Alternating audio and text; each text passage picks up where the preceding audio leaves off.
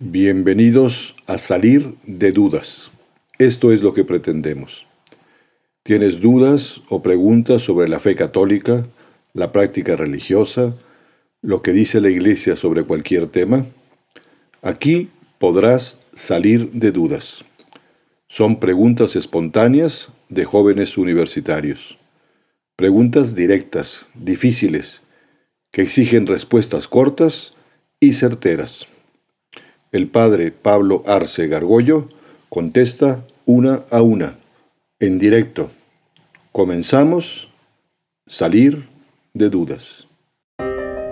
Mi pregunta era sobre qué es lo que da más o mejor sentido a la vida, si la religión o la espiritualidad. Pues mira, eh, religión viene de la palabra religere, ¿no? que el hombre vuelve a elegir o de religare, que, que, es lo que lo une a, un ser superior. Ese es el término religión. Y la espiritualidad pues hace eh, referencia a la manera como el hombre busca seres meramente espirituales, ¿no? O sea, digamos que eh, en toda religión hay espiritualidad, ¿no? Lo que, lo que hace que el hombre sea más pleno, pues siempre son los bienes superiores, ¿no? Incluso lo hacen más libre, ¿no? Cuando alguien escoge el bien o las cosas mejores, superiores, ¿no? Cuando alguien pues va, se va más a, lo material, ¿no? Lo que, lo que se pierde, pues puede incluso hasta esclavizarse, ¿no? Y hoy vemos a mucha gente esclava de pasiones, de adicciones, etcétera, ¿no? entonces lo que hace bien el hombre efectivamente es como el ser, humano es espiritual, ¿no? Es una, una combinación de materia, cuerpo y espiritualidad, alma, que viene de ánima, lo que anima, pues entre el hombre mejor use la parte espiritual y ese espiritual lo lleva a lo más espiritual que es Dios, pues se hace mejor y tiene una vida más lograda, ¿no? Pero ojo, hay que entender tanto la religión como la espiritualidad, que son sinónimos muchas veces para efectos prácticos. No, no es una espiritualidad, una religión descarnada, ¿no? Es decir, no se trata de ver al, al cielo hacia arriba y descuidarlo de abajo, ¿no? O pisotear a la gente, porque eso no tiene ninguna razón de ser, ¿no? O sea, en el fondo la espiritualidad, se habla de la espiritualidad cristiana, como se habla de la religión cristiana, pero te tiene que llevar fundamentalmente a querer mejor a los seres humanos, ¿no? San Juan dice, si tú dices que amas a Dios, pero no amas a tu hermano, eres un mentiroso. Porque a Dios, eh, que no lo ves, dices que lo amas, y al hombre, a tu semejante que lo ves, no lo amas, pues es una tontería, ¿no? Y toda religiosidad y toda espiritualidad tiene que llevar a ser mejores, y ser mejores es la otreidad, el otro, pensar cómo ayudo, cómo sirvo al otro. Esa es la mejor espiritualidad, muy encarnada, digamos. ¿Cómo sabemos que nuestro Dios es el verdadero Dios? Bueno, solo hay un Dios, no puede haber dos, ¿no? Uno es uno, uno único, ¿no? Ahora, ¿cómo llegamos al conocimiento de ese Dios? Pues hay muchísimos caminos, ¿no? Evidentemente, pues gente que nunca tuvo conocimiento de Dios, pero son eh, filósofos o gente racional, como puede ser el caso de Aristóteles, que llega pues a, que necesariamente hay un primer motor que es inmóvil, él estamos hablando del siglo IV antes de Cristo, él, llega a un Dios pues solo con su intelecto, ¿no? Eh, después hay otros caminos, mucha gente Pensemos también en el siglo V antes de Cristo, en Persia surgieron esas religiones antiguas, personas muy buenas que andaban buscando a Dios, ¿no? Digamos que la gran diferencia entre cualquier otra religión y el cristianismo o el judeocristianismo, pues es que a diferencia de otras en donde son hombres, ¿no? Fueron en busca de Dios y buscaron métodos para alcanzarlo, Aquí es al revés totalmente. Es Dios el que busca al hombre, ¿no? En concreto, en caso de Abraham, ¿no? Que Abraham pues, estaba ahí cuidando pues eh, su ganado, lo que sea, y Dios se le presenta y le dice, yo soy Dios, yo quiero que a partir de ti formar todo un pueblo, ¿no? Entonces viene la parte de la revelación que dice, yo soy el que soy, yo soy Dios, y no digamos cuando Dios se hace hombre, ¿no? En Jesucristo y empieza a demostrar de alguna manera con acciones totalmente milagrosas que no, nunca se han visto ni se han visto después, empezando por su propia resurrección ¿no? y otros milagros. Y entonces ahí vemos que ese es el verdadero Dios. ¿no? Ahora, el hecho de cómo llegar a, Dios pues depende de muchas circunstancias y muchas culturas, evidentemente gente que no tiene ni idea ni de la revelación, ni de Jesucristo, ni de una Biblia, pero porque viven en un mundo totalmente ajeno aquello, incluso en la punta de un monte. Todo hombre está obligado pues a, buscar la verdad. Eso sí es una obligación del ser humano, ¿no? Y, Dios lo va a tener en cuenta, ¿no? Por eso incluso entre de muchas religiones, todas esas, esas personas pueden llegar a Dios y pueden llegar al cielo, mientras sean coherentes y quieran buscar la verdad, con los medios que tienen. Evidentemente tú piensas pues en los habitantes de América, pues antes de que vinieran cualquier otra persona de Europa durante siglos, pues había de todo, gente que se portaba mejor o peor, pero los que sinceramente buscaron la verdad y de alguna manera encontraron a Dios, Dios los va a tener en cuenta y esos van a gozar del cielo seguramente. Sería acerca de la llamada infalibilidad del Papa, que es algo que escuché hace tiempo, que es acerca de lo que dice el Papa, está inspirado por Dios, por lo tanto es cierto qué tan, bueno, cierto justamente es eso, porque siendo un hombre y tiene la naturaleza de tener defectos, entonces, ¿cómo nos aseguramos de que lo que diga el Papa no es en sí defectuoso o malinterpretado? Muy buena pregunta. Lo que hay que entender que cuando se dice que el Papa es infalible o la infalibilidad del Papa, es decir, que no puede fallar, ¿A qué se refiere? Evidentemente el Papa puede fallar en muchísimas cosas, puede equivocarse, puede tener errores, etcétera, ¿no? Solamente eh, se habla de que el Papa es infalible, que está inspirado por Dios cuando habla es cátedra, desde la cátedra oficialmente de Pedro, como sucesor de Pedro o como Papa, en cosas que se refieren a la fe y a la moral. Todo lo demás puede fallar. el Papa puede decir que en cualquier cosa humana puede fallar y tiene opiniones personales. Este Papa le encanta el fútbol y no me acuerdo a qué equipo de fútbol de Argentina le va. Y creo que pierde siempre ese equipo, pésimo, ¿no? ¿Eh? Este, claro que falla. Pero solamente, y el Papa habla muy pocas veces a lo largo de su pontificado, de manera, digamos, solemne, ¿no?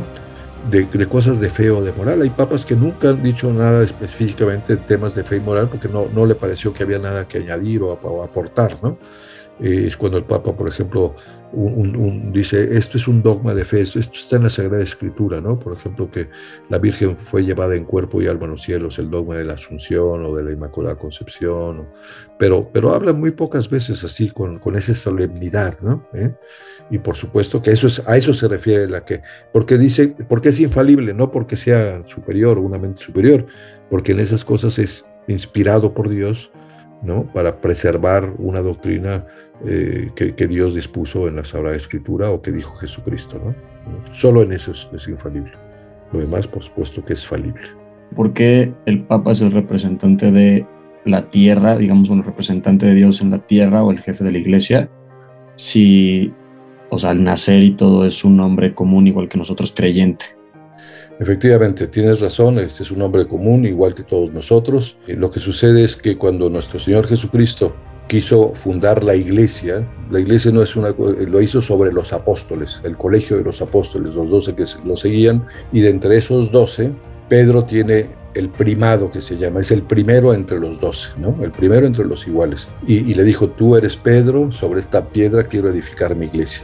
¿Por qué quiso eh, fundar una iglesia nuestro Señor? Pues para que eso fuera, eh, ¿cuál es la finalidad de la iglesia? Lograr que la gente sea feliz en esta tierra y pueda llegar al cielo, y, cómo pues transmitiendo el mensaje, lo que vieron y escucharon y, convivieron con nuestro Señor, eso, eso es la iglesia. Y por eso, pues desde el primer momento, después de, la resurrección de nuestro Señor, los apóstoles veían en Pedro la cabeza. Y como Pedro tuvo que salir huyendo de Jerusalén, luego fue a Antioquía, era eh, el primer obispo de Antioquía, y luego se fue a Roma.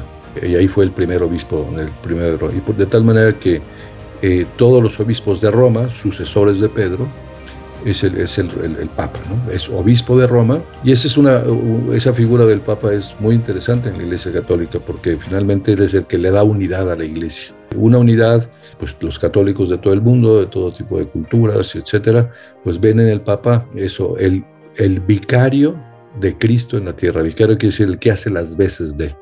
Una, una santa, Santa Catalina de Siena, decía, decía del Papa, es el dulce Cristo en la tierra. ¿no? Evidentemente, eh, a lo largo de la historia de la Iglesia, pues ha habido 280 y tantos papas, y no tengo, y algunos quizás no se portaron tan bien, otros fueron asesinados. Hubo un siglo en que asesinaron a cinco papas, ¿no? O sea, tampoco la ha tenido tan, tan fácil. Pero muchos de ellos han sido tan buenos y tan ejemplares y por eso le tenemos un afecto y un cariño eh, especial al papa, ¿no? Y, sirve mucho porque une, ¿no? Él marca direcciones muchas veces de por dónde ir, que tenemos que tener eh, cuidado, etcétera. Y, y, por eso es, pero es igual eh, hombre como todos nosotros, con defectos, con miserias. Muchas veces tiene que pedir perdón por cosas que dice, pues aquí me equivoqué, el otro, y, y efectivamente no es que tenga ninguna característica de superhombre, ¿no?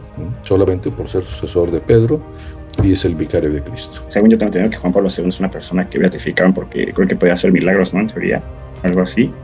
¿Cómo es que puede hacer milagros? O sea, ¿cómo es que eh, pues, le pueden conceder, él puede conceder milagros? O sea, solo puede ser una conexión con Dios única, ¿sí o Sí, no, lo que sucede es que cuando la Iglesia Católica beatifica, hace beato o santo, hay todo un proceso de investigación muy serio, muy profundo sobre su vida, sus acciones, etcétera, etcétera. Y digamos que se agota ese proceso histórico que a veces, en el caso de Juan Pablo II, recientes no es tan difícil, pero yo, por ejemplo, me he estado metido 20 años en el proceso de canonización de Vasco de Quiroga, que, que, que vivió en la Nueva España de 1530 a 1565, ¿no? un abogado, colega nuestro.